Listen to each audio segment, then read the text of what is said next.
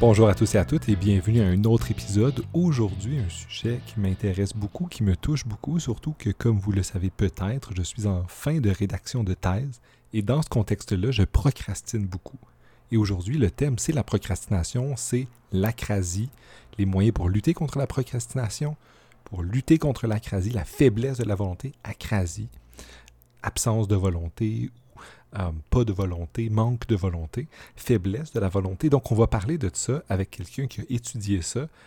J'ai invité aujourd'hui Julien Fecto-Robertson pour parler d'acrasie, de, procrastination et de tous les enjeux qui entourent cette question-là.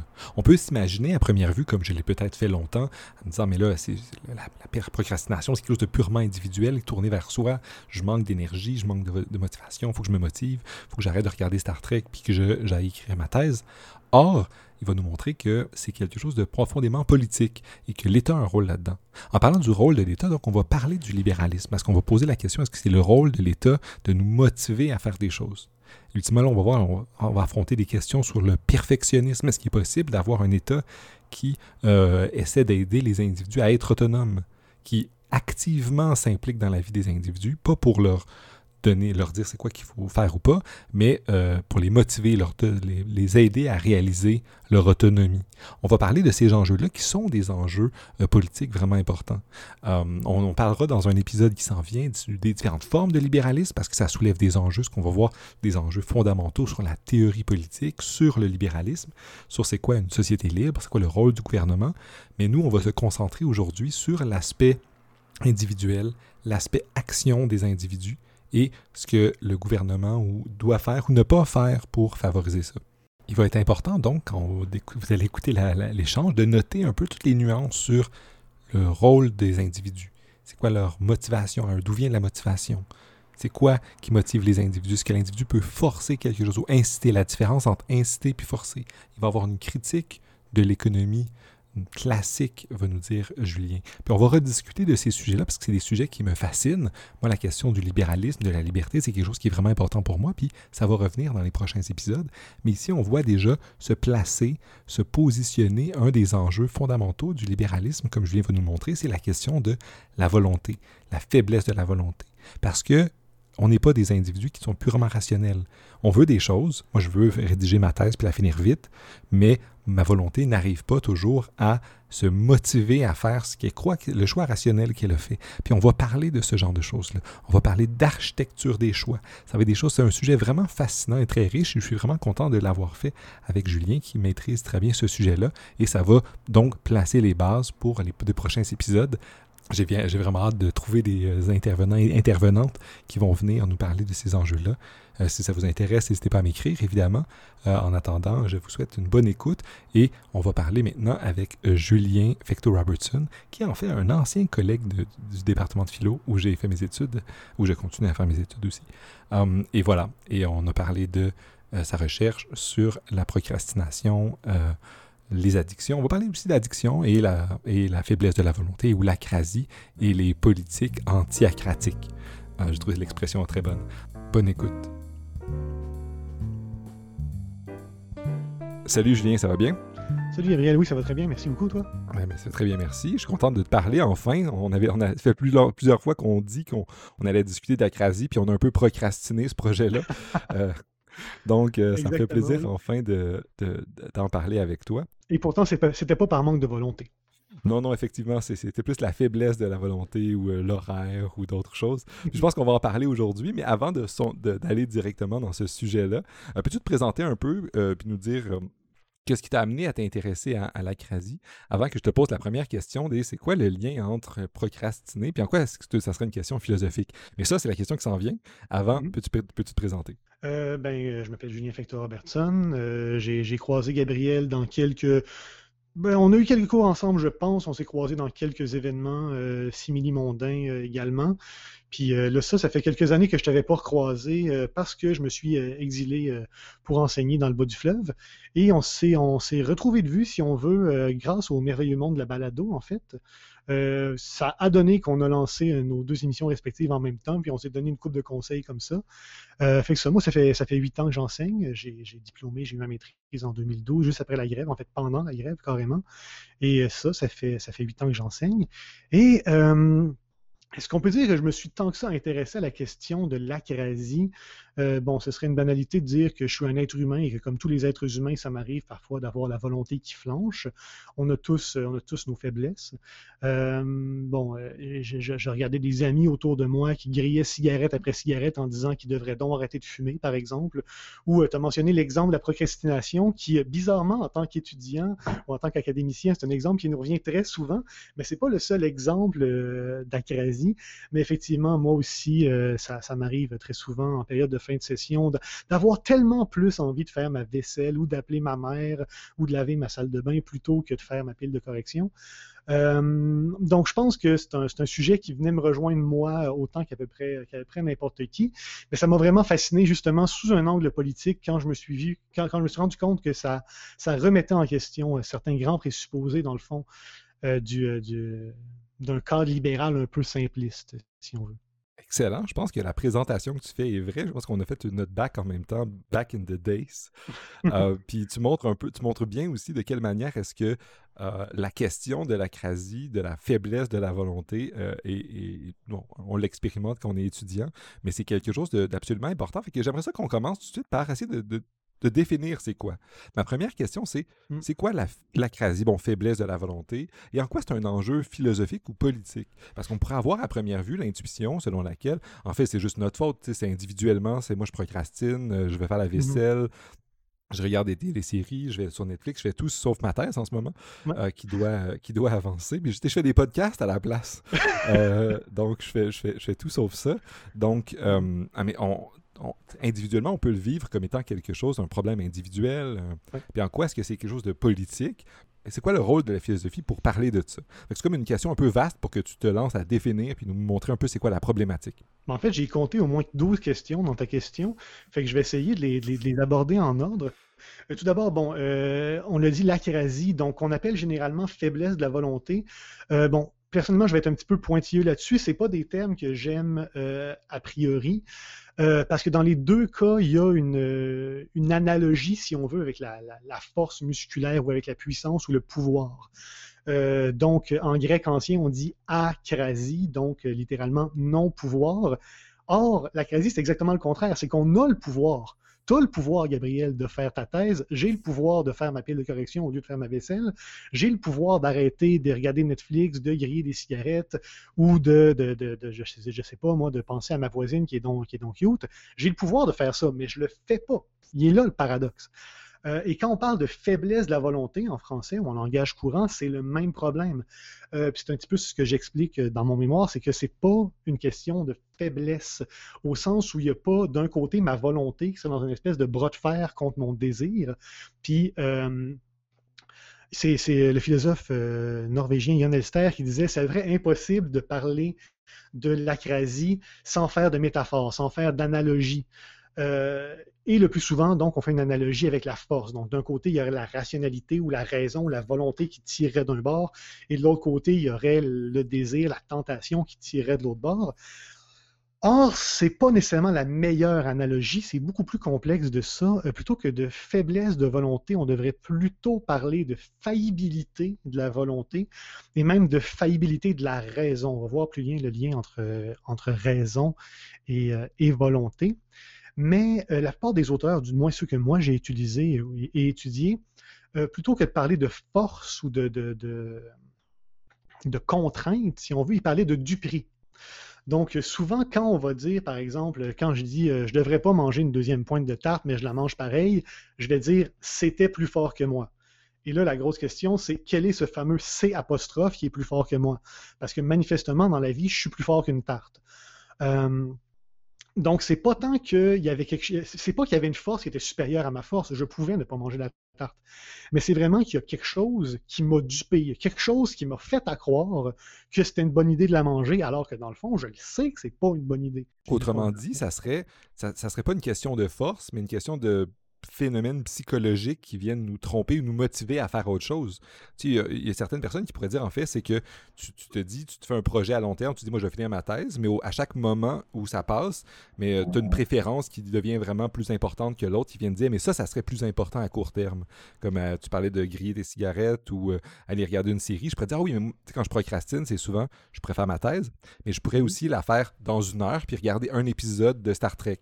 Puis là, j'écoute mm-hmm. un épisode, puis je me dis, ah, mais ça serait peut-être mieux d'écouter un deuxième épisode, puis ensuite faire la thèse, et ainsi de suite. Euh, Exactement. et, il y a une petite snowrun de voix dans ta tête qui arrive à te convaincre que c'est une bonne idée, en disant que Star Trek va t'aider à te relaxer, puis qu'après ça, tu vas avoir les idées plus claires pour faire ta thèse.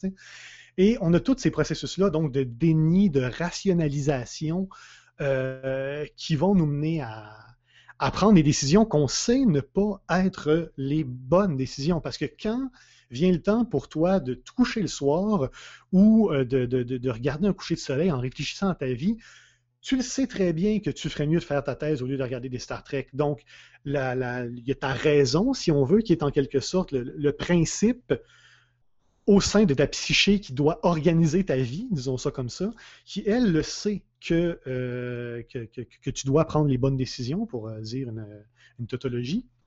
Mais au jour le jour, au fur et à mesure que tu prends des décisions dans ta vie, il y a plein d'autres instances dans ta psyché qui arrivent à déjouer ta raison, à duper ta raison. Euh, il y avait un, auteur, je me souviens plus c'est lequel, mon Dieu, mais il y avait une analogie que j'aimais beaucoup. Il disait carrément, c'est euh, carrément comme s'il y avait des intrigues de coulisses, des intrigues de cours, un peu dans une espèce de Game of Thrones, euh, dans ta propre tête, dans le fond. Ou est-ce que finalement on arrive à duper le je crois que c'est Feinberg, Joel Feinberg, qui parlait de King Reason, donc, c'est comme si la, psyché de Gabriel était subdivisée en plusieurs, euh, plusieurs sujets, plusieurs euh, courtisans, valets, vassaux, euh, etc. Mais qu'il y avait une espèce de roi là-dedans qui est à raison, qui essaye d'organiser ta vie.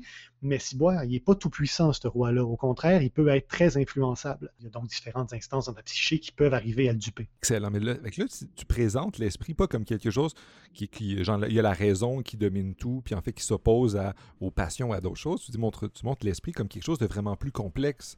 C'est-à-dire mm-hmm. qu'il y a plein de de parties de, de préférences, de goût, euh, de parties de ton esprit qui, euh, qui sont en confrontation euh, pour, disons, contrôler l'être que tu es. Puis mm-hmm. ultimement, la procrastination, c'est juste comme une manière de représenter ça. c'est un, un projet X, mais là, ensuite, il y a plein d'autres parties de toi qui ont d'autres projets, comme finir Star Trek ou manger du gâteau ou faire la vaisselle ou faire plein de mm-hmm. choses.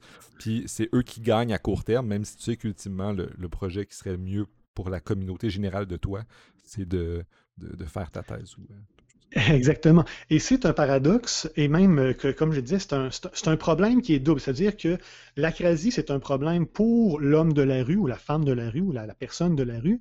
Donc, euh, toi et moi, c'est pas simplement en tant que philosophe qui aimons euh, pelleter des, des, grandes idées que c'est un problème, la l'acrasie. C'est vraiment quelque chose qui nous empêche au jour le jour. Euh, puis tu, parles beaucoup de procrastination, puis c'est vrai que c'est un bon exemple, mais il y en a plein d'autres. Je veux dire, moi, j'aimerais donc ça, être en santé, mais j'ai tellement pas la motivation de me lever puis aller faire du jogging. Euh, j'ai tellement pas la motivation de m'alimenter mieux, euh, par exemple. Il y en a pour qui, je sais pas, moi, c'est la, tentation d'aller revoir une, une ancienne fréquentation qui lui a fait du mal, mais qui a donc envie de coucher avec, etc. Ou même carrément. Ça, peut... aller aussi des, des, addictions. Tu sais, ça peut aller aussi loin. Il y a des gens qui disent Moi, je dois arrêter de fumer, je dois arrêter de d'autres choses. Mm-hmm. Puis tu dis ben, tu, fais le choix, tu dis ben, Il faut que j'arrête, mais euh, tu en prends toujours une autre. Et les gens qui disent que, qui veulent arrêter de fumer, c'est presque une blague d'un fois du nombre de fois où ils disent qu'ils vont essayer d'arrêter de fumer, puis ils continuent à fumer tout le mm-hmm. temps. Et ça peut être une impulsion aussi. Ça peut être de dire euh, Je devrais arrêter d'envoyer chier ma belle-mère quand elle dit des niaiseries. Mais au moment où elle dit la niaiserie, je, je ne peux pas m'empêcher ou je me fais croire que je ne peux pas m'empêcher de lui répondre de manière bête. Ce qui est un exemple purement fictif, j'ai une belle-mère adorable.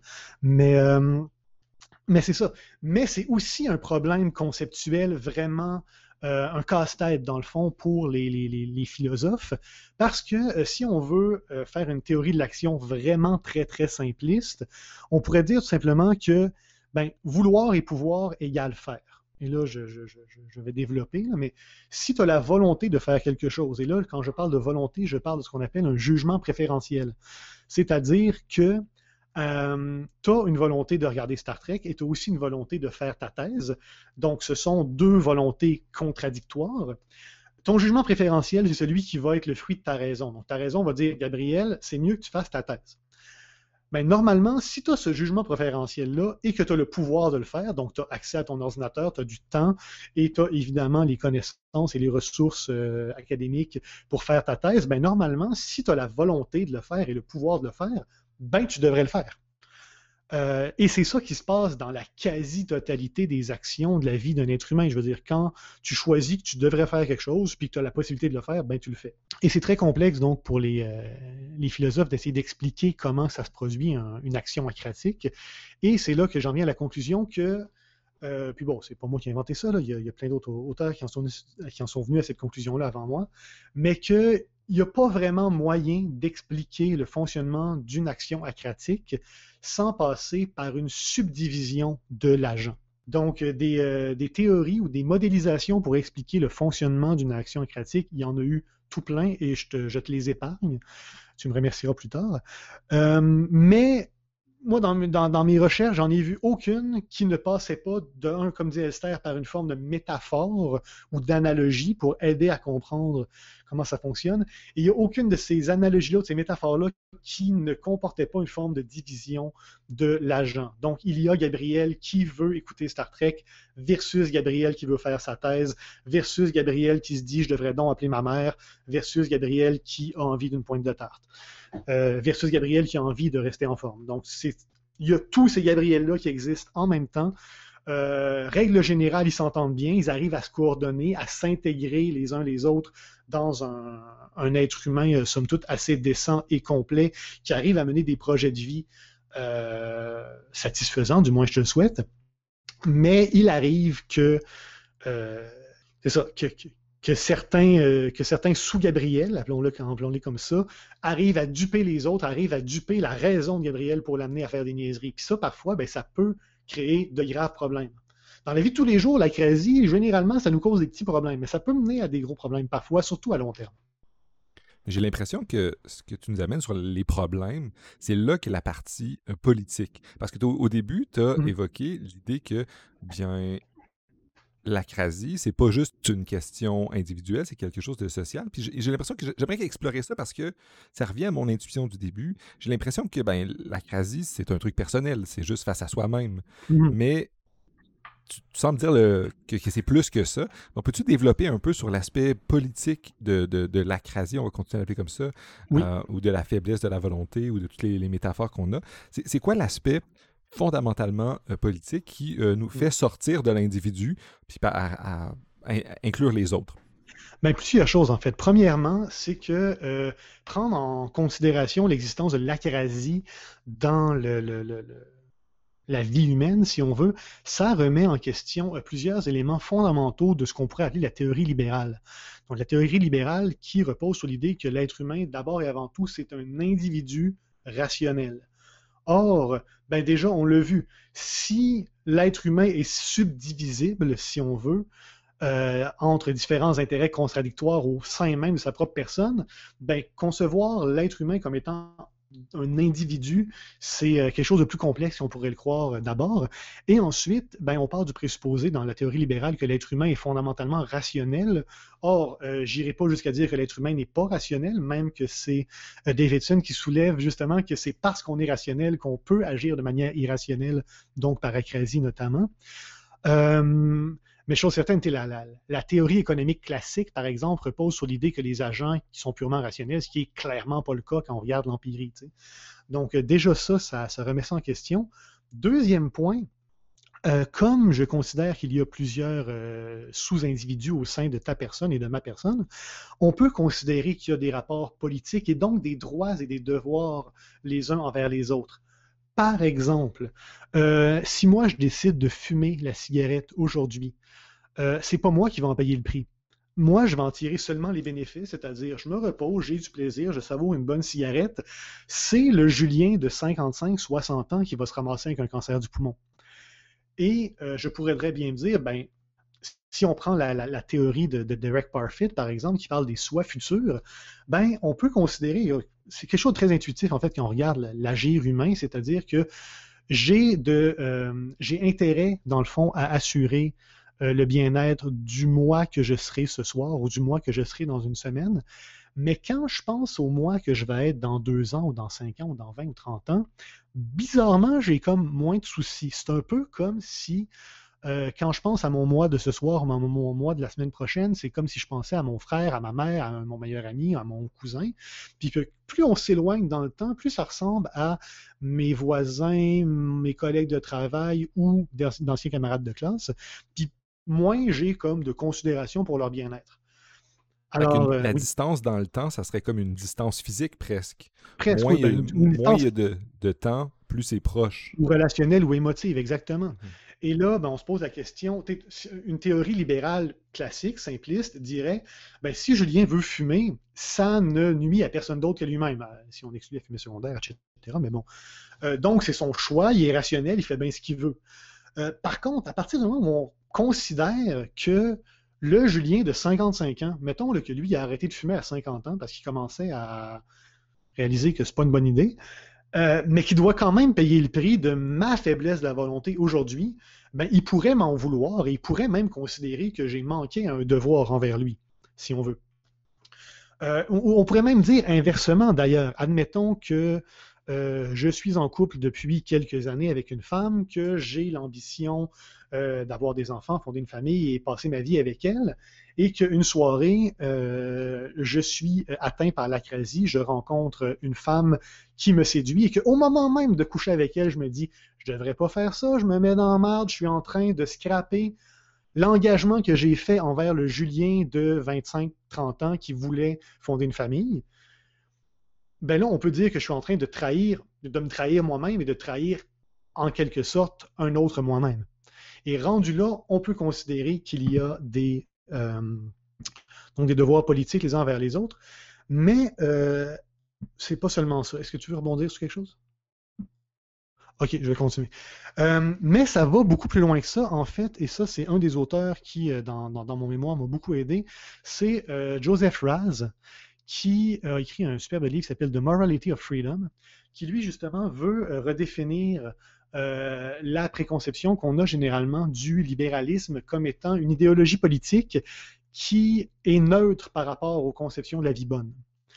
Donc, euh, dans la conception généralement, c'est ça que je disais, classique, simpliste qu'on a du libéralisme, on se dit, ben, un État qui respecte une doctrine libérale, si on veut, c'est un État qui intervient le moins possible dans la vie des individus pour leur permettre de poursuivre la vie qu'ils veulent. Or, ce que Joseph Raz dit, c'est que, premièrement, c'est faux. Un État libéral fait la promotion d'une conception particulière de la vie bonne. Et cette conception-là, c'est une vie libre. C'est celle d'un individu autonome qui prend ses propres décisions en fonction d'un projet à long terme qui est son propre projet de vie en fonction de ses propres valeurs, etc. Mais ça, ce n'est pas une neutralité. Parce qu'on considère qu'il y a une valeur centrale au sein du libéralisme qui est l'autonomie individuelle. Or, euh, si on fait juste dire aux individus arrange-toi avec tes troubles, fais ce que tu veux de ta vie, on n'est pas nécessairement en train, paradoxalement, de euh, favoriser son autonomie parce que des individus qui sont irrationnels, acratiques euh, ou qui ont une grande faiblesse de volonté n'arriveront pas à mener à, bien leur, euh, leur conception de la vie bonne, si on veut. J'aurais une question qui va peut-être prendre forme d'une clarification.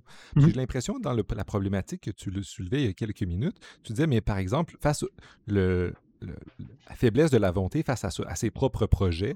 Tu parlais de mhm. trahir la confiance de quelqu'un d'aimer avec qui on a un projet, etc. Puis quand on se trahit soi-même dans le temps, euh, on pourrait avoir l'intuition que ça, c'est une chose différente que, par exemple, quand moi je fume, je ne veux pas, mais tu prends quelqu'un qui fume, il fait du, il fait mhm. du dommage à autrui, puis c'est ça, puis un, un, État libéral va dire, mais en fait, c'est entre deux individus, qui, est le problème. C'est que quand la personne fume, ça fait du, du mal aux, autres autour de lui. Mais la personne, toi, face à toi-même, bien, euh, vu qu'il y a une genre de continuité dans la personne que tu es, euh, puis que ça serait contre-intuitif de croire qu'en fait, le, que, dans mon cas, le Gabriel de dans cinq ans, c'est pas le Gabriel que je suis dans le temps.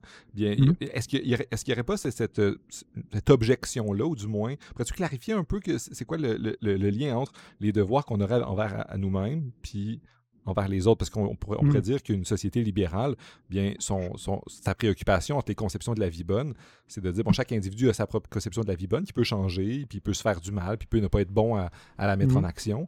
Mais l'enjeu, c'est de protéger un individu contre l'autre euh, pour pas qu'une personne fasse de tort à une sur l'autre.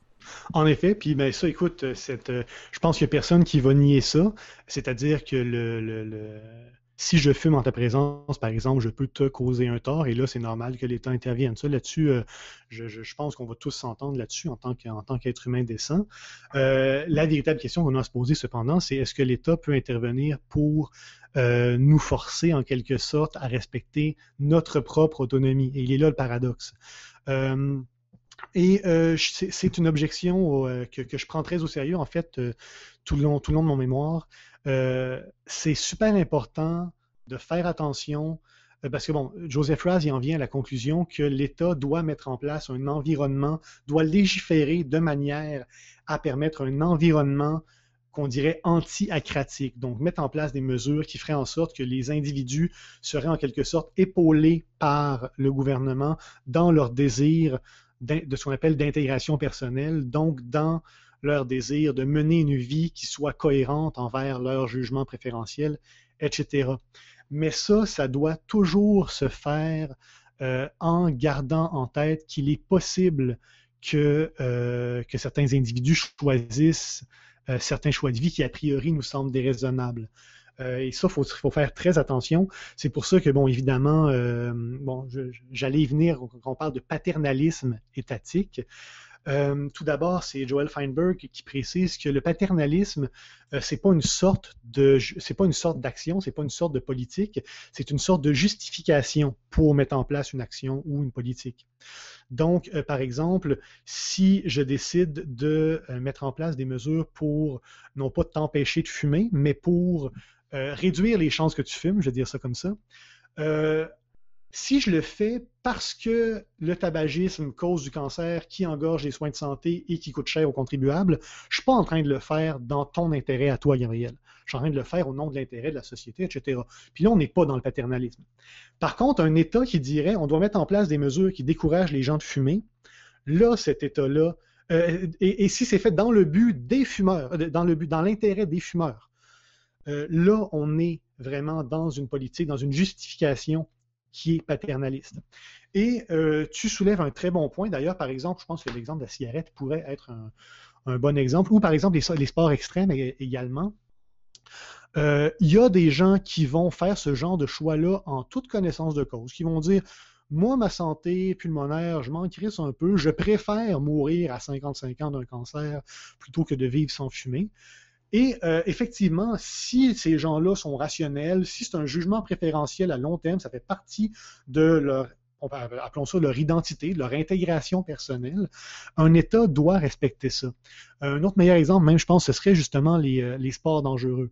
Euh, des gens qui décident de faire de l'alpinisme sans corde ou de, de faire des, shows de moto, par exemple, qui mettent leur vie en danger carrément, mais si ça fait partie de leur choix de vie, l'État doit respecter ça. Par contre, l'État peut et doit mettre en place des politiques qui euh, feraient en sorte que les gens qui commettraient ces mêmes actions-là, mais par acrasie, ne le fassent pas.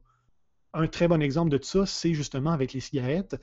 On n'en interdit pas la vente, mais euh, on les cache dans les dépanneurs. tu ne peux, peux pas le mettre sur un présentoir, tu ne peux pas le mettre à l'avant-plan. On interdit la publicité, on augmente les taxes là-dessus et on met carrément des photos de langue dégueulasses sur les, paquets de cigarettes. Tout ça, c'est des, façons de faire en sorte que ceux qui veulent vraiment fumer, ils vont fumer pareil, mais ceux qui veulent arrêter de fumer, ben, on met en place un paquet de mesures qui vont leur enlever le goût qui vont contrebalancer la force de la crésie, dans le fond. Et ça, ce sont de bonnes politiques publiques, ce sont des politiques publiques où est-ce que l'État nous rend service. Euh, et, on remarque d'ailleurs que les anciens fumeurs sont souvent les premiers à réclamer ce genre de politique-là. Euh, puis un autre exemple que j'aime beaucoup ici, c'est pour le port du casque au hockey. Il y a beaucoup de joueurs qui disent si c'était pas obligatoire, je ne le mettrais pas. Parce que la pression sociale ferait en sorte que je me dirais Ah, de la merde, je me blesserai pas, puis j'ai l'air plus cool quand je patine, gna gna gna. Mais ils disent si on me force à le porter, je vais le porter, puis je sais que c'est mieux pour moi. Et souvent, c'est eux-mêmes qui demandent une obligation vraiment intéressant. Je pense que les exemples que tu donnes sur la cigarette, sur le casque au hockey sont, sont, très bons. Mais j'aimerais revenir sur quelques autres que tu as, soulevés au début. Avant de, d'engager la discussion sur le paternalisme. Juste pour comprendre encore un peu plus, c'est quoi les différents aspects euh, sur les projets à long terme? Parce que tu dis, mmh. en fait, on doit prendre au sérieux les projets à long terme des individus euh, quand c'est fait de rationnellement, puis raisonnablement, puis tout, ce que tu viens de dire. Ah, j'ai mmh. l'impression que même ça, ça peut changer dans le temps. C'est moi, les, projets à long terme que j'avais il y a 10-15 euh, ans, j'aimais la philo continentale, j'aimais les trucs romantiques. Puis on commet tous des erreurs. Mais c'est ça. Mais à l'époque, j'avais une conception, une conception du bien qui était euh, lire Nietzsche et, d'autres philosophes du genre. Mmh. Évidemment, euh, j'ai, je pourrais faire une blague, euh, j'ai évolué. et mes, préférences ont changé. Mais qui, qui sommes-nous pour dire, mais le projet que tu as à ce moment-là, c'est lui qu'on doit encourager, puis on doit on doit même le figer là en disant mais c'est ça qu'il faut défendre puis à un autre moment ça change de direction. Puis là, ultimement, évidemment, je pense pas que ça fait. Je sais, sais pas si ça fait du mm-hmm. dégât à être pour la philo continentale. Je me positionnerai pas sur ça. Euh, ah, si, c'est mauvais pour la santé à long terme. Mais euh, du moins, par exemple, euh, si une personne a une préférence X qui peut ou pas lui faire du mal, puis un mm-hmm. projet de vie X, puis à un moment donné, il dit Ah, mais finalement, je, il change ce projet-là. Mm-hmm. Mais qui sommes-nous en termes de, société ou d'État pour dire on va t'encourager ou on va décourager tel choix ou tel autre? Euh, puis ultimement, qui sommes-nous pour, pour ça? Certes, il y a des choses qui font du dommage public, puis notamment, ça peut avoir un coût sur le système de santé, fait que ça peut être un problème. Mais de quelle manière est-ce qu'on peut dire, ah, mais ça, ça c'est un projet raisonnable à long terme, quand le projet raisonnable à long terme peut changer? C'est une excellente question que tu poses. En fait, ça m'embête un peu parce que c'est un peu euh, la, la l'aporie à laquelle j'en viens, la toute fin de mon mémoire, c'est-à-dire que euh, dans, ma réflexion, je règle un paquet de petits problèmes comme ça, mais il y en a une coupe que je laisse, que je ouvert, dont celui-là.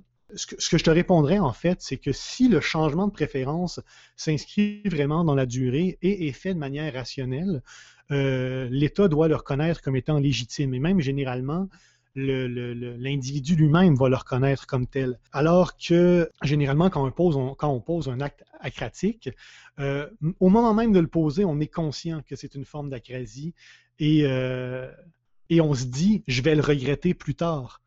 Et même des fois, on va dire, retenez-moi quelqu'un. J'ai besoin de quelqu'un pour venir euh, intervenir auprès de moi. c'est l'exemple notamment, le, un, des, des, illustrations paradigmatiques, c'est celle de Yann Esther avec les marins d'Ulysse. Sais. donc, pour ceux qui ne connaissent pas l'histoire, Ulysse, il demande il veut traverser la mer, il veut entendre le chant des sirènes, mais il sait que quand il va entendre le chant des sirènes, il va vouloir se jeter à l'eau. Il demande à ses marins de l'attacher au mât. Il dit Quand je vais être attaché au mât, je vais vous ordonner de me détacher pour aller rejoindre les sirènes dans la mer. Et je vais me noyer. Désobéissez-moi. Il leur dit à l'avance, il leur ordonne d'avance de lui désobéir. Euh, et par la suite, ben, quand il arrive sur les côtes, il fait comme hey, merci les gars de ne pas m'avoir écouté. C'est bizarre, mais c'est ça. On n'est pas du tout ici donc dans le cas d'un changement à long terme. Euh, même chose donc euh, pour la cigarette ou pour une aventure d'un soir ou la procrastination, etc. Par contre, ça peut arriver, par exemple, que quelqu'un qui toute sa vie, par exemple, va avoir été un athée, par exemple, et qui tout à coup décide de se convertir à une secte religieuse une histoire que j'aime beaucoup, c'est celle, l'exemple de Derek Parfit avec le jeune, euh, le jeune noble russe, donc euh, qui lui, dans sa jeunesse, euh, a des idéaux socialistes et il dit plus tard, quand je vais hériter de la fortune de mes parents, je vais la redistribuer aux paysans. Mais il dit en vieillissant, je sais que je vais devenir un vieux Christ et le temps que mes parents meurent puis que je reçoive l'héritage, probablement que je vais changer d'idée. Alors, il fait changer le testament pour que ce soit son épouse qui reçoive l'héritage et lui dit toi, tu la distribues aux, euh, paysans euh, lorsqu'on soit l'héritage. Et là, évidemment, on suppose que les années vont passer et que plus tard, lorsque l'héritage va effectivement arriver, le jeune noble russe, rendu un vieux noble russe, va dire à sa femme Hey, finalement, on va la garder l'argent. Et là, ça pose une question éthique pour sa femme. Est-ce que je dois obéir ou respecter la volonté de mon mari d'il y a 30 ans ou la volonté de mon mari maintenant? Et ça, c'est très, très, très embêtant comme, euh, comme type de question. Rendu là, je pense qu'on parle plus vraiment d'acrasie, en fait, puisque euh, ce genre de changement-là d'idée peut être rationnel et peut s'inscrire dans la durée, euh, comme tu dis. Effectivement. Je, vais juste revenir avec un autre exemple, pas pour enfoncer le clou de, la, de cette aporie-là, mais pour, pour montrer un peu aussi, le, pour insister sur l'aspect difficile. Par exemple, tu prends des gens qui qui mélange l'aspect euh, attaché-moi, comme tu dis. Par exemple, mmh. quand on dit à quelqu'un d'étudier quand il est jeune, puis de travailler fort, puis de, au lieu de sortir avec les amis au cégep ou à l'université, de rester chez soi, sagement faire des travaux, quand mmh. on sait qu'il y a un million de choses qui est plus intéressant que, que, faire ça. Euh, mais à un moment donné, tu vas le regretter plus tard. Mais à un moment donné, rendu plus tard, tu peux ou le regretter ou rationaliser le truc en disant, bon, mais j'ai fait des choix, puis il faut que j'assume, puis je vais aller faire une autre carrière, puis ta vie n'est pas du tout gâchée, mettons que tu as pris un autre chemin. Puis, euh, comme je dis parfois à mmh certains étudiants qui ont des moins bons résultats, je dis, ben, ça va, c'est pas la fin du monde, tu sais, il y, a moyen de, de, faire autre chose. Fait qu'ultimement, je pense qu'il y a aussi une question de, rationaliser sur c'est quoi ses, propres désirs. Certes, tu peux, mettons que tu te dis, ça serait vraiment mieux d'étudier plus, mais à mmh un, autre moment donné, euh, ben, tu peux changer d'avis. Tu peux dire, bon, finalement, j'ai pas mis beaucoup d'efforts dans mes études dans le passé. Je vais aller faire une autre carrière, puis tu peux être très heureux aussi. Puis on peut pas mmh dire on peut dire que tu as manqué de, force de la volonté, mais peut-être que le résultat est bon aussi. Fait y a toute une question de, rapport dans le temps aussi qui est super problématique dans, cet enjeu-là. Quand même, oui. Puis je veux dire, euh, il n'y a personne qui a dit que tous les choix qu'on prenait dans notre vie de manière rationnelle allaient tout le temps mener à, des bons résultats. Mais rendu là, si on prend au sérieux la, dignité, l'autonomie euh, de l'individu et sa rationalité quand même euh, suffisante dans la plupart des situations, euh, on peut considérer, puis je me base beaucoup sur John Stuart Mill, qui dit que laisser les gens libres, ça ne veut pas nécessairement dire qu'ils vont tout le temps prendre les meilleures décisions, mais c'est généralement la meilleure façon de leur permettre d'explorer le plus possible toutes les, possibilités de la vie humaine et à travers tout ça de choisir les meilleures. Excellent, excellent. je pense que ça va nous permettre de revenir à l'autre chose que tu as beaucoup discuté, la mmh question du paternalisme. Oui. Euh, j'aimerais ça qu'on tu nous expliques un peu plus c'est quoi ça en lien avec la question de l'acrasie. Euh, mmh parce qu'on pourrait avoir l'intuition que bien une société libérale, c'est c'est l'opposé du paternalisme. En fait, euh, une société libérale, c'est de c'est le plus possible ou de maximiser la, ou de minimiser les, interférences que l'État peut avoir, euh, puis avoir un, rôle un peu minimal. Bon, mm. il, y a une, très grande quantité de conception de c'est quoi l'État, mais une libérale, ça voudrait, de, comme tu l'as dit tantôt, minimiser euh, l'imposition d'une conception de la vie bonne. Après, tu revenir sur ça puis montrer un peu, euh, comme tu as, commencé à le faire tantôt, le problème lié, euh, lié à, à l'acrasie, puis les différentes formes de paternalisme, parce que le paternalisme, ça s'oppose à ça. Ça dit, il y a une bonne mm. manière de faire, il y a une, bonne manière d'être. Euh, toi et moi, quand on enseigne, on dit parfois à nos étudiants, faites tes devoirs, machin. on est un peu paternaliste des fois. On dit, étudie, mm. il faut lire le texte, etc. Peux-tu nous montrer un peu comment ça marche? Mais écoute, plusieurs choses à répondre à ça. Premièrement, tu me donnes une, un très bel exemple par rapport à mes étudiants. Euh, moi, j'ai jamais contraint mes étudiants à faire leurs devoirs. Par contre, ce que je fais, c'est que je mets en place un environnement qui leur donne des incitatifs à faire leurs devoirs. Donc, euh, d'un côté, j'essaie de rendre l'option attrayante en ayant des sujets intéressants. Euh, je leur fais miroiter ben, qu'est-ce qu'ils attendent au bout de tout ça s'ils arrivent à obtenir leur diplôme, à passer mon cours. Et également, bien évidemment, je leur dis qu'il y a des sanctions qui viennent avec euh, le fait, ben, si tu ne fais pas tes devoirs, tu as des mauvaises notes, tu risques d'échouer, etc. Donc, je ne suis pas nécessairement en train de leur mettre un gun sur la tempe en leur disant fais tes devoirs, mais euh, je leur dis c'est quoi, ben, je mets en place euh, des, un environnement qui va les motiver davantage à faire leurs devoirs. Puis je leur dis notamment, tes devoirs, fais-les pas à cafétéria, fais-les à la bibliothèque. Euh, ça, permet de faire en sorte que toutes les formes d'acrasie euh, risquent euh, d'être moins tentantes, justement. Aussi, par rapport à cette idée-là de, qu'un État qui est libéral, c'est un État qui intervient le moins possible dans la vie des gens. Moi, je ne m'inscris pas du tout là-dedans. comme j'ai dit, un État libéral, ce n'est pas un État qui intervient le moins possible, c'est un État dont la valeur centrale, c'est l'autonomie individuelle Or, c'est pas en intervenant le moins possible que tu favorises ça le plus possible. Là-dedans, je m'inscris beaucoup dans la lignée de Rawls, comme à peu près n'importe quel euh, philosophe politique contemporain. J'ai pas le choix de, me rabattre un petit peu sur lui une fois de temps en temps. Et je crois que derrière le fameux voile d'ignorance, si toi et moi, Gabriel, on était derrière le voile d'ignorance, on va se dire, ben, je sais pas ça va être quoi mon projet de vie, je sais pas quel genre de personne je vais être, mais je me doute bien qu'éventuellement, au courant de ma vie, je vais avoir des épisodes d'acrasie. Je ne sais pas ça va être quoi ma faiblesse? Ça va-tu être la drogue, ça va-tu être le sexe, ça va-tu être la procrastination, est-ce que ça va être le, le, Je ne sais pas ce que ça va être, mais je sais que je vais en avoir. Et je vais probablement vouloir vivre dans une société qui ne me laisse pas faire n'importe quelle maudite niaiserie, surtout quand je le sais que c'est pas bon pour moi. Donc euh, là-dessus, euh, je, crois que, encore une fois, Rawls vient sauver beaucoup de choses. Euh, maintenant, pour ce qui est du, paternalisme, la plupart des auteurs catégorise le paternalisme en deux euh, sortes distinctes. Donc, il y a le paternalisme qu'on dit doux et le paternalisme dur. Le paternalisme doux, c'est un paternalisme qui n'intervient que dans les cas où l'agent est très clairement euh, irrationnel.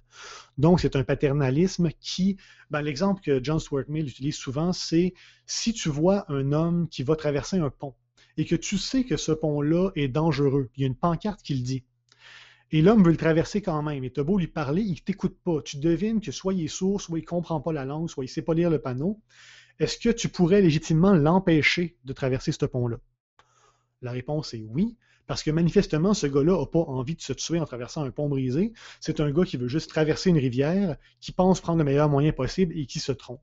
Donc ça, le paternalisme doux, généralement, euh, c'est ce qui s'applique dans des cas où vraiment, euh, dans des cas de maladie mentale, de déficience, intellectuelle, ou euh, dans des cas où les gens sont vraiment intoxiqués par différentes drogues, par exemple, ça peut être correct que la police t'arrête si tu es en ébriété sur la voie publique puis que tu es un danger pour toi-même.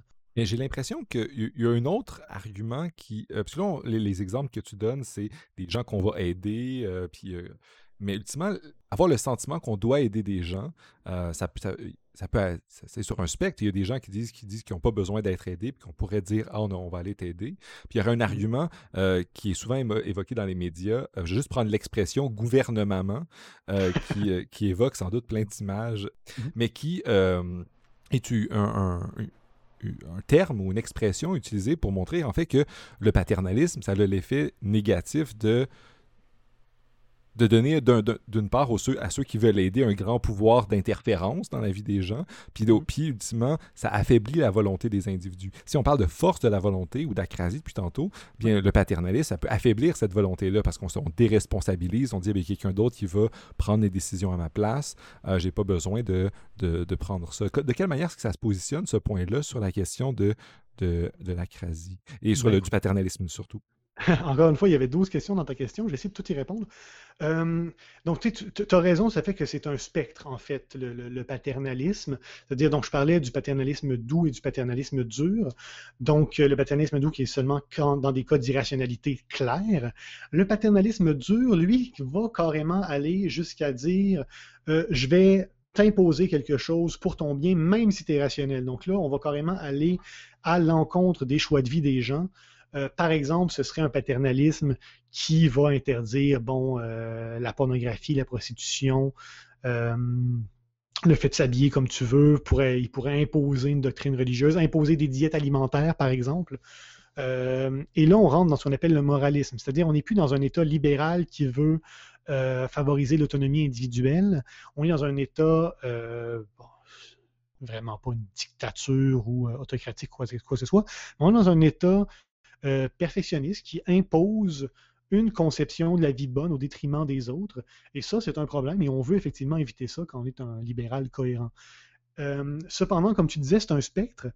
Et le problème, c'est que entre se contenter d'intervenir uniquement dans les cas de claire irrationalité ou intervenir dans la vie de tout le monde en imposant, en, imposant une seule conception de la vie bonne, ben, il y a des nuances. Puis le problème avec la crasie, c'est qu'elle tombe direct au milieu de la craque entre paternalisme doux et dur, parce que ce sont des cas d'irrationalité, mais d'irrationalité qui sont souvent temporaires, commis par des gens qui, par ailleurs, sont rationnels et sont capables de reconnaître le caractère irrationnel de ce qu'ils font, qui voudraient ne pas le faire et qui pourraient ne pas le faire, mais qui le font quand même. Donc, il y a vraiment quelque chose d'embêtant là-dedans. Et c'est pour ça qu'il faut y aller avec des pincettes. Mais tu as raison que les deux écueils sont dangereux, en quelque sorte. D'un côté, laisser les gens faire n'importe quoi, laisser les libre cours à la crasie, et de l'autre côté, euh, brimer la liberté de tout le monde euh, au nom d'une conception de la vie bonne. Euh, pour revenir à ce que tu disais aussi par rapport au fait que le paternalisme risque d'amollir, si on veut, notre volonté, euh, c'est une préoccupation euh, tout à fait légitime. C'est d'ailleurs celle que John Stuart Mill avait. Il disait notamment, ben, un, État qui interdirait certaines options euh, donc qui, réglementerait la vente d'alcool, par exemple, ou qui, forcerait les gens à faire du sport, etc., ultimement ferait en sorte que les gens développeraient moins leur propre volonté individuelle. Euh, ça, malheureusement, écoute, je vais dire ça de manière très simpliste, si on veut, il y aurait plein de détails à amener, mais empiriquement, c'est faux. C'est-à-dire que euh, la volonté n'est pas quelque chose qui se développe en étant constamment confronté à la tentation et en apprenant à y résister. Euh, au contraire, la volonté, c'est quelque chose qui se développe en se retirant, en se coupant, en s'éloignant du moins de la source de tentation. Par exemple, exemple comme ça, si tu essaies d'arrêter de fumer, ben, la meilleure solution, c'est de ne pas te tenir dans des endroits où il y a de la cigarette. Si tu essaies d'oublier ton ancienne copine qui te trotte encore en tête, la meilleure solution, c'est de ne plus la voir. Euh, si tu essaies de te forcer à faire du sport, euh, c'est pas de dire ah ben je vais je vais compter sur ma simple volonté pour me lever le matin et avoir le désir de faire du sport. Non non, faut que tu mettes ton cadran, faut que tu prennes des engagements auprès de tes gens, faut que tu dises à ta blonde demain matin si je me lève pas, si je mets pas mes running, tu me pousses dans le cul s'il te plaît, rends-moi service. Puis après une couple de semaines à te faire pousser dans le cul pour faire du sport, ben là tu vas développer davantage ta volonté. Euh, donc, on, pourrait même ajouter, on pourrait ajouter à ça aussi l'idée selon laquelle, en fait, c'est ah, puis pour aller dans ton sens, pour devenir, pour, pour devenir quelqu'un qui, qui, veut faire plus de sport, c'est de te tenir avec des gens qui le font beaucoup. En fait, c'est de t'entourer des gens qui font cette chose-là euh, pour étudier. Pour, on dit souvent à nos étudiants, tu, prenais l'exemple tantôt, tu disais à tes étudiants, mais pour travailler, pour se mettre à faire des devoirs, faites-le pas devant la télévision, mais à la bibliothèque, parce que la bibliothèque, c'est un contexte qui te pousse à faire ça. Euh, pour plein d'autres activités, tiens-toi, si tu veux moins boire, tiens-toi avec des gens qui, ne, qui boivent moins ou pas, euh, et pour plein d'autres choses. Fait que c'est, puis même intuitivement, on peut voir ça. Je pense que je construis sur ce que tu m'as dit. Quelqu'un qui veut pas voir, on va pas l'envoyer dans des bars juste pour affermir sa, volonté. On va dire, mais c'est absurde. C'est genre voir son ex tout le temps quand tu veux oublier ton ex, c'est pas la, c'est intuitivement pas la bonne idée. En fait, il y a deux, il y a, deux formes de stratégies, ce qu'on appelle des stratégies d'autocontrainte. Donc, quand quelqu'un sait qu'il y a un problème d'acrasie, il va utiliser des stratégies pour lutter contre la contre, contre l'acrasie, justement. Il y a ce qu'on appelle des stratégies internes et des stratégies externes. Donc, stratégie interne, c'est je vais me motiver moi-même, je vais me conditionner moi-même par la force de ma propre pensée. Et des stratégies externes, c'est de, par exemple, se couper de l'option. Euh, par exemple, aller au cinéma jusqu'après la jusqu'après 11 heures le soir, comme ça, tu n'as plus le goût d'acheter de la bière en sortant du cinéma. Euh, ou encore justement d'aller étudier avec tes amis. Comme ça, tu sais que si tu sors ton sel pour jouer à Candy Crush, ils vont te juger. Puis juste ça, ça fait en sorte que tu es moins porté à sortir ton sel. Ben ça, c'est des contraintes externes. Tu sais quoi la grande différence entre une stratégie d'autocontrainte interne et une stratégie d'autocontrainte externe? C'est que les stratégies d'autocontrainte externe, elles fonctionnent empiriquement, c'est ça la grande différence. Et c'est pour, ça que j'en viens à la conclusion que le devoir d'un État, c'est de mettre en place un environnement qui va réduire les tentations euh, pour favoriser les stratégies d'autocontrainte externe. Évidemment, tout ça sans jamais sombrer dans euh, l'interdiction absolue ou l'imposition d'une valeur morale par l'État.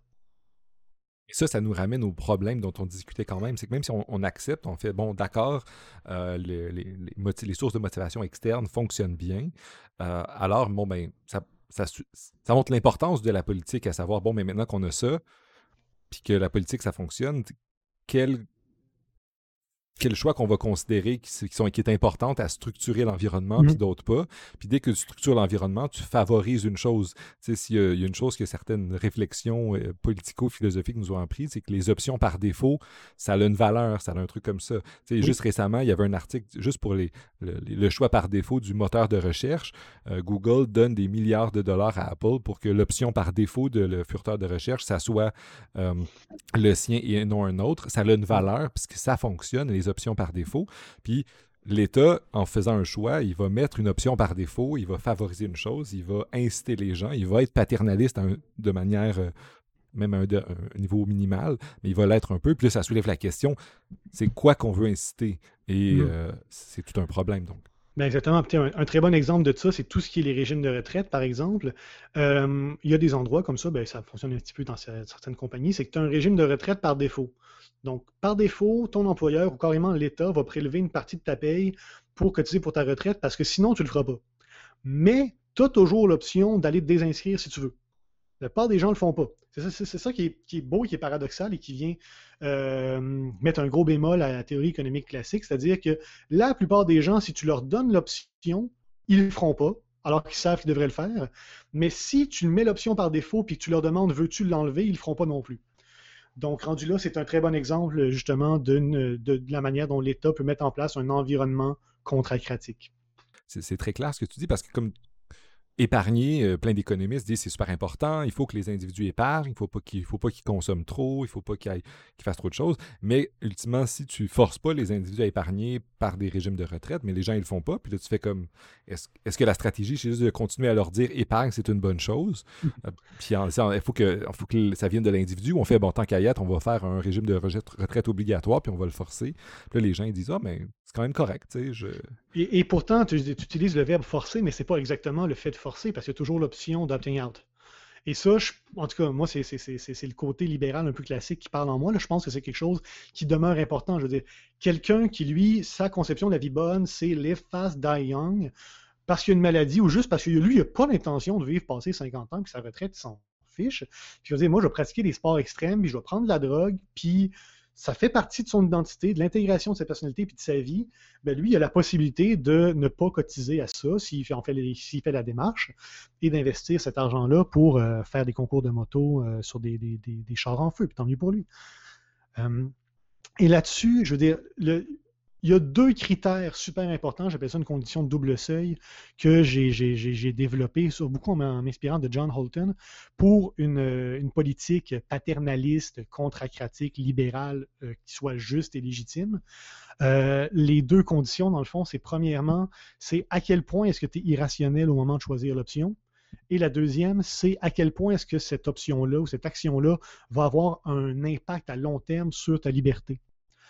Donc, euh, par exemple, si euh, toi et moi, Gabriel, on passe à côté d'une clôture électrifiée et qu'on se renseigne sur les propriétés de la clôture, puis qu'on se rend compte que euh, la clôture a fait très mal sur le coup, mais qu'il n'y a aucun danger à long terme sur notre système nerveux ou sur notre système cardiaque, quoi que ce soit, et qu'à force d'en discuter, toi et moi, on se dit Hey, on essaye-tu? Est-ce que l'État devrait intervenir pour nous empêcher d'essayer de toucher la clôture Bien, premièrement, on n'est pas euh, acratique, on n'est pas irrationnel, on a choisi de le faire. Deuxièmement, ça n'a pas de gros impact sur notre vie. Donc non, l'État, à ce moment-là, ne devrait pas intervenir. Par contre, changeons les paramètres de la situation. Admettons que toi, tu n'es pas sûr, puis que moi, je te mets de la pression, puis que je te force, puis que, ben, je te force pas, mais je te dis, ah, ah, Momoun, chicken, t'es pas capable, ouais, vas-y, fais le don. Puis que là, toi, tu le sais, tu dis, je vais si je le fais, je vais le regretter, mais euh, je ne veux pas décevoir Julien, euh, je de la pression, si je le fais, ça va être terminé, il va me crisser patience, etc. Là, tu le fais, mais là, ça pourrait être légitime d'intervenir pour t'en empêcher parce que tu n'es pas rationnel, tu es, en proie à la crasie. Inversement, si toi et moi, on décide qu'on veut le faire, mais qu'il y a un danger réel que cette clôture-là euh, réduise notre espérance de vie à cause d'un impact de choc cardiaque ou quoi que ce soit, ben là, encore une fois, l'État pourrait intervenir pour dire, les gars, même si c'est votre volonté, ça hypothèque beaucoup trop votre liberté à long terme pour qu'on puisse vous laisser faire. Euh, voilà, et ça, c'est le genre de... donc, c'est les deux euh, paliers, si on veut, les deux, les deux seules, les deux conditions euh, qu'on doit tenir en compte quand on veut mettre en place une politique contracratique. Je comprends bien, tu as un peu anticipé la question que j'avais sur le, lien libéral, parce que, ultimement, ce que tu essaies de construire, puis je pense que tu, es dans bonne voie de le faire, tu montres que, en fait, on peut à la fois avoir une perspective euh, perfectionniste et euh, être dans une société libérale où on reconnaît la liberté, la pouvoir sortir, de, faire une, architecture des choix, mais de permettre à la personne qui a d'autres conceptions de la vie bonne de s'en sortir, puis de dire non, finalement, moi, ça, c'est pas mon truc. Puis les critères que tu amènes, il faut qu'on soit raisonnable pour pas qu'il y ait eu de coercition. Ça reste quand même possible dans un cadre libéral. Donc, euh, je, vois quand même bien le, lien entre ces, deux trucs-là. Est-ce qu'il y aurait d'autres exemples un peu pour continuer à, explorer ça, pour rendre ça un peu plus clair, le, le lien entre des politiques paternalistes qui peuvent être euh, justifiables euh, dans un contexte libéral? Euh, ben écoute, oui, j'ai vraiment plusieurs exemples et surtout plusieurs exemples de situations d'acrasie où est-ce que la question se pose et plusieurs exemples de solutions possibles. Donc, euh, parmi les, différents types de situations, ben bon, il y a des, décisions ponctuelles qui peuvent avoir de graves conséquences, comme par exemple le choix de tomber enceinte, le choix de se marier, un divorce, euh, s'enrôler dans l'armée, faire certaines transactions financières. ben rendu là, souvent, le, type de solution qui peuvent être amenées, c'est un délai de réflexion.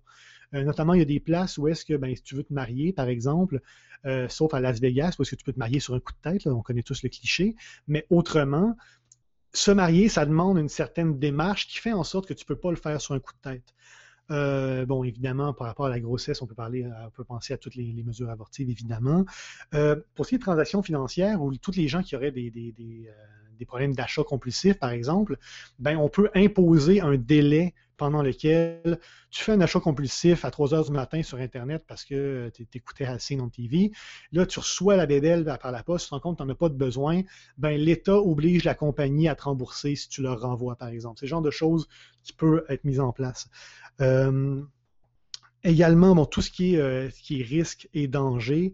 Euh, ben là, on en parlait tout à l'heure du casque de hockey, euh, la ceinture de sécurité dans une voiture, ça rentre là-dedans aussi.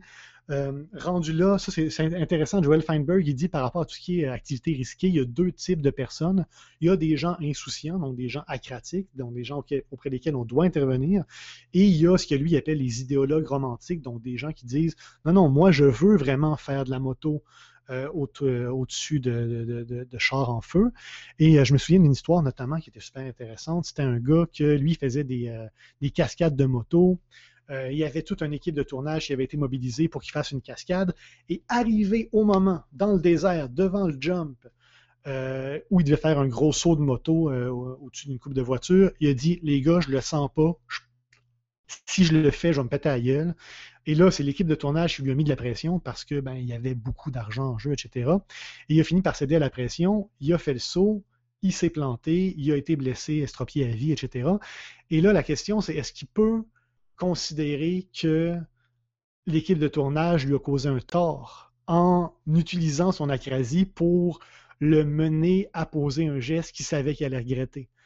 Euh, donc, c'est en légiférant autour de ça, l'État peut intervenir quand même euh, de manière à, restreindre la, pression que nos pères euh, peuvent nous donner.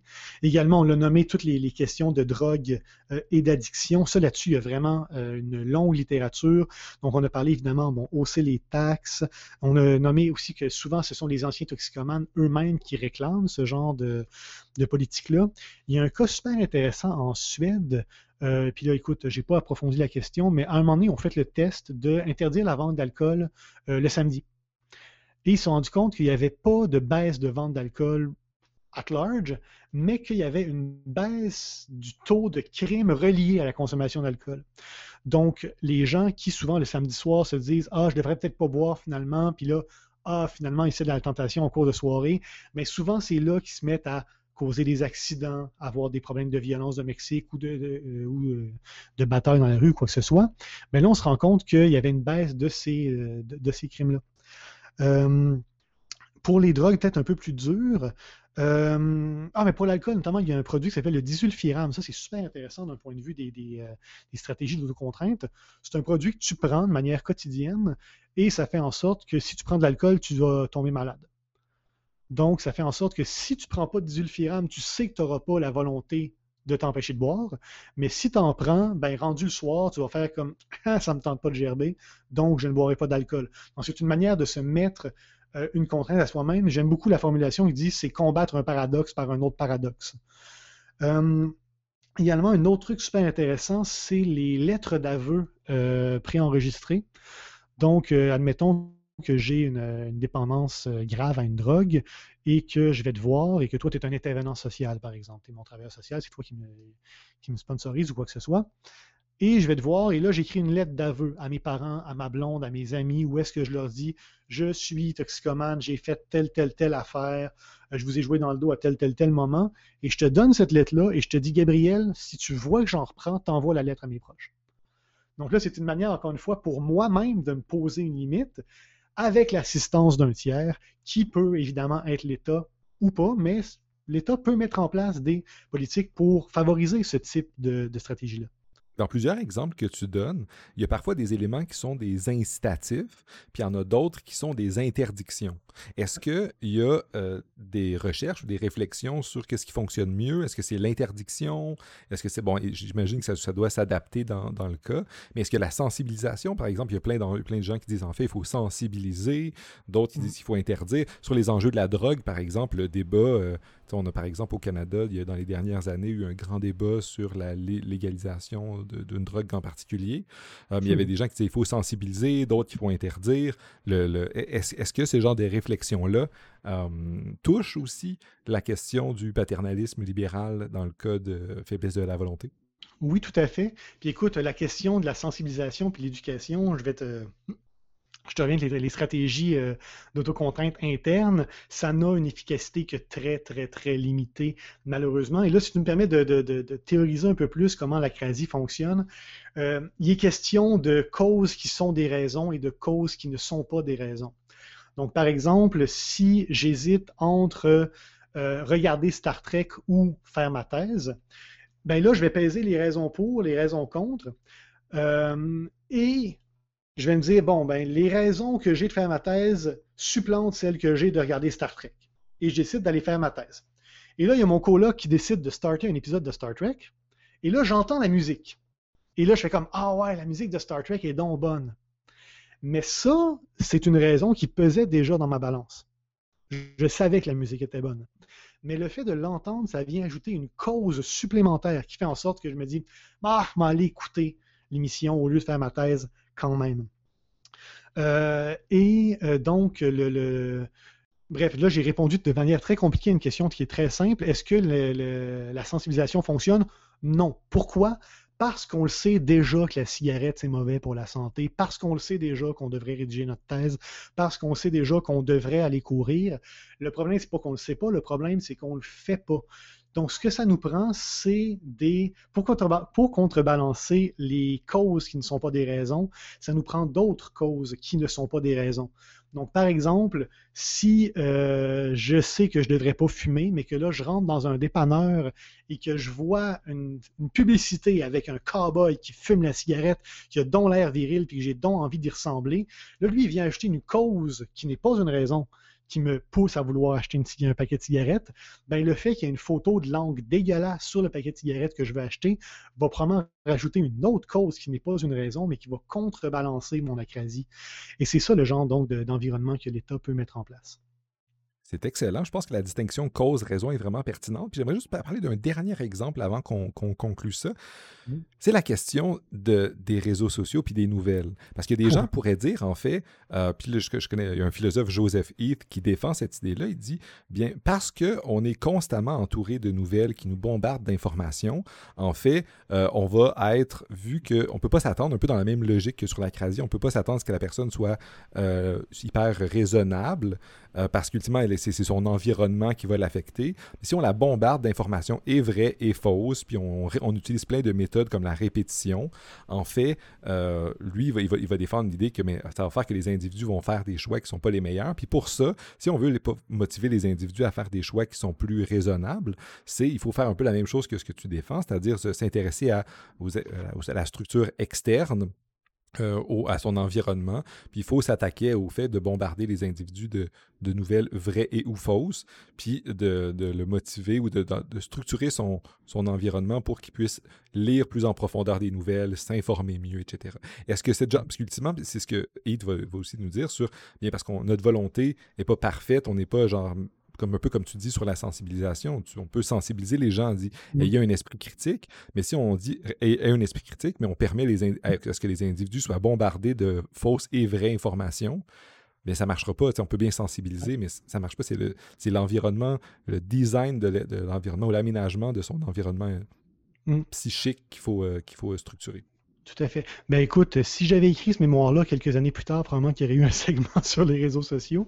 Euh, et là, je pense qu'on rentre, en tout cas, personnellement, ça c'est mon, côté prof de cégep, mais pour ce qui est de la capacité à s'informer convenablement, distinguer le vrai du faux, avoir un rapport sain aux réseaux sociaux, je pense que là, on sort un peu de la question des choix de vie personnels et on rentre dans la, santé du débat public, si on veut, puis de la, réflexion collective, du savoir collectif, etc.